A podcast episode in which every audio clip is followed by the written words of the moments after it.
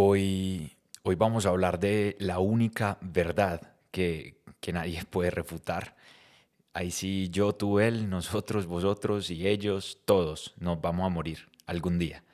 No sabemos cuándo, no sabemos cómo, pero con seguridad eso es lo único que todos vamos a hacer alguna vez, todos vamos a morirnos. No vinimos a hablar aquí de la muerte en términos negativos, por el contrario, eh, vamos a hablar de la muerte como el motor para darle sentido a la vida. Hola a todos, yo soy Santiago Cardona y esto es Simpla. Simpla es un podcast con conceptos, técnicas y acciones para tener una vida con más claridad y más propósito.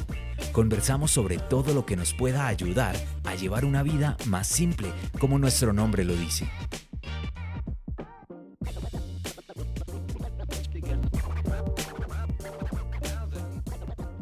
Hoy hablaremos entonces de ese tema del que siempre viviremos y probablemente algunas personas cambien de podcast al escuchar la palabra, pero la recomendación mía es denle cinco minutos y ya si se aburren se van, pero, pero escuchen esta idea que es la idea principal. Todo lo que vamos a hablar lo vamos a basar en una expresión en latín que utilizaban los estoicos y esa expresión es memento mori, que significa recuerda que te vas a morir. La expresión, eh, por cruda que nos suene, lo que trata de hacer es dejarnos claro que la vida la vamos gastando, esa vida se nos acaba en cualquier momento y que para ser felices debemos recordar que algún día todo esto que vemos hoy se va a acabar. ¿Por qué no estamos entonces disfrutando del desayuno de hoy, disfrutando que tenemos comida a nuestro alcance? Y eso, pues quizás es porque estamos pensando en algún problema del trabajo, viviendo la vida de alguna otra persona en Instagram o concentrados no en el presente, sino en lo que viene o en lo que ya pasó. Aquí la invitación, la intención principal de este podcast es que nos preguntemos por qué, hombre, a veces no valoramos la vida. Y la respuesta es porque creemos que dura para siempre y punto. Por eso no la valoramos.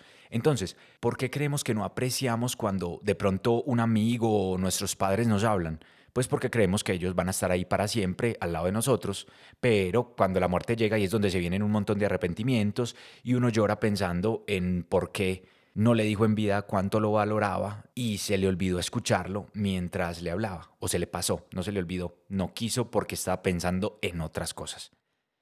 Debemos actuar, comportarnos siempre, recordando que nos vamos a morir y que nuestros seres queridos se van a morir, los famosos, los futbolistas, los ricos, los pobres, todos. Yo creo que solo así nos vamos a dar cuenta al despertar todos los días que debemos estar muy agradecidos por vivir un nuevo día, por tener vivos a nuestros familiares, por tener la fortuna de disfrutar del aire fresco, de la naturaleza, reír, cantar, bailar, de hacer lo que nos guste, nuestros hobbies. La intención mía es que todos aquí empecemos a recordar desde hoy, cuando termine este podcast, es que cada día que pasa no es un día más, sino un día menos del regalo y el privilegio que, que tenemos de vivir. Les explico la historia de por qué viene este tema hoy aquí al podcast. Y es que cuando yo tenía 19 años, me fui de viaje por el mundo con dos amigos. Y cuando llegábamos a cualquier lugar, a cualquier ciudad, hacíamos todo lo que podíamos y nos disfrutábamos al máximo cada esquina, cada paisaje, no sé, cada gaseosa, porque sabíamos que duraba dos días y después de esos dos días estaríamos en un tren hacia otro lugar y probablemente no íbamos a volver a ver por mucho tiempo nada de lo que veíamos en esa ciudad. Esa percepción de vivir al máximo me hizo convertir en un ser humano plenamente feliz durante 10 meses que estuve con la mochila al hombro viajando. No parábamos, eh, los tres no parábamos, ninguna distancia era larga para caminar, siempre había tiempo para hacer más cosas, nunca teníamos pereza, nunca hubo un dejemos esta comida para después o, o quizás cuando volvamos, todo lo que vivimos lo vimos al máximo en ese momento.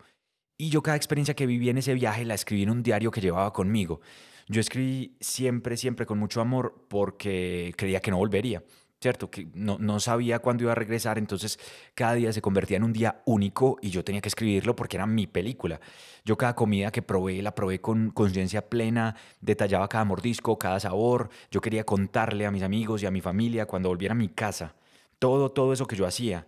Y todo lo que hacía lo hacía pensando en que nunca jamás volvería a estar en esos lugares y que tenía que absorberme todo lo que podía en esos momentos que tenía frente a mí. Y eso, eso que viví en todos esos días de viaje, es lo que ahora trato de adaptar a mi vida normal, a mi vida estable, a mi vida cotidiana, que es vivir todo al máximo porque no sé qué pase mañana. ¿Sí? Cuando yo regresé a Colombia, todavía no conocía la frase de memento mori. De hecho, la conocí este 2020 durante la cuarentena por el COVID-19, eh, donde después de algunos días leyendo sobre filosofía, un tema que no sabía que me apasionaba, la descubrí. Los estoicos, los que adoptaban esta frase a su vida cotidiana, creían que si recordábamos que íbamos a morir en algún momento, muchas iras pasajeras iban a dejar de existir, no nos íbamos a estresar por bobadas o por tonterías, nos íbamos a concentrar en lo bonito y sacaríamos adelante muchos sueños y proyectos solo por la intención de no estar en la cama de muerte con un arrepentimiento por no haber hecho lo que queríamos. Si recordamos que vamos a morir, eh, yo creo que entendemos que la vida es un regalo y que sea como sea, que la vivamos, vamos a terminar bajo tierra en una tumba, así que, pues, ¿qué más da? No importa. Ahí está la decisión de convertirla, esa única vida que tenemos, en una experiencia magnífica. En ese mismo viaje que les contaba, tuve la oportunidad de trabajar en, un asilo en Brasil eh, por seis semanas. Estuve cuidando ancianos en un asilo y eh, jugando con ellos, eh, haciendo actividades para que tuvieran un feliz final de la vida. Un día en el asilo, esta historia pues también la, quería poner porque había un grupo de más de 40 ancianos y se formaron, digamos, en una mesa redonda o en un círculo. Y yo eh, tenía que formar una dinámica para entretenerlos. Eh, y yo quise proponer una dinámica de una pregunta. Y, la pregunta que yo les hice fue, ¿ustedes de qué se arrepienten en sus vidas? Obviamente pues las respuestas tomaron más de lo planeado, pero yo creo que ha sido la mejor conversación que yo he podido escuchar presencialmente, porque era tener un montón de personas diciendo que habían hecho mal y yo quizás aprender de eso. Entonces, algunos se arrepentían de, no haber amado a nadie, de no haberse permitido a sí mismos enamorarse, de haber vivido con una pareja que no amaban.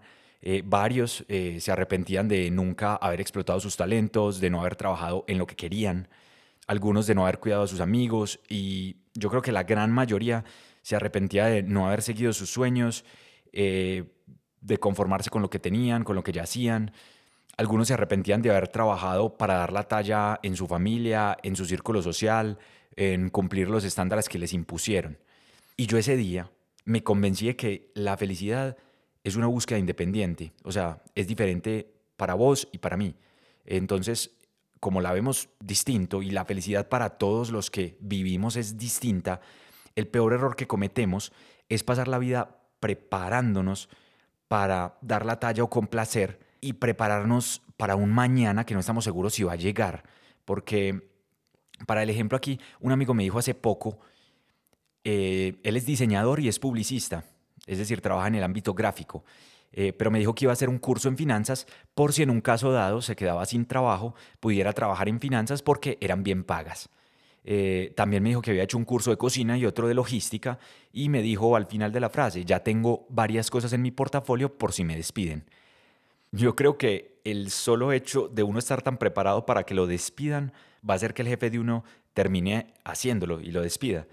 Y es que está bien hacer cursos en finanzas, obvio, si las finanzas me apasionan y me gustan, pero uno no debe ir por la vida tratando de cubrirse con mil escudos por si algo le pasa. Y aquí la, y aquí la intención es hacer las cosas que nos apasionen y que nos hagan sentir orgullosos, sobre todo, que nos gusten. Yo tengo una pregunta para todo el que me esté escuchando, y es si te dijeran hoy que te quedan tres semanas de vida, ¿qué te pones a hacer? Vas al médico y digamos que tienes un cáncer muy avanzado y, ya te queden 15 o 20 días. ¿Será que ahora sí vas a ir al restaurante que te había soñado? ¿Será que ahora sí te vas a permitir conocer el país que hace rato querés? ¿Será que ahora le vas a decir perdón a la gente que has herido y le vas a decir te quiero a todos los que querés? La vida consiste en eso, en memento mori, recuerda que vas a morir. Si quieres viajar, empieza a planear tu viaje hoy y a trabajar por eso hoy. La vida es hoy, en este momento. Si el sueño más grande de tu vida es ir a Japón, no sé, tirarte en paracaídas, ver un partido del Barcelona o conseguir un trabajo en Google, hay que empezar a trabajar en eso ya, no esperar al último momento. Porque los años se pasan, se van y uno ahí se queda estático, haciendo lo mismo con la misma gente, solo por el miedo de no moverse y no atreverse. Teniendo los mismos sueños y metas que cuando uno tenía 15 años, solo que con, bueno, quizás con un hijo, un perro, casado, pero todavía, no sé, con las ganas de ir a Hawái, con las ganas de aplicar a otro trabajo o montar una empresa propia. Y es que la vida no es corta. Los seres humanos somos los que malgastamos mucho tiempo en las cosas equivocadas y dejamos de disfrutar las cosas correctas.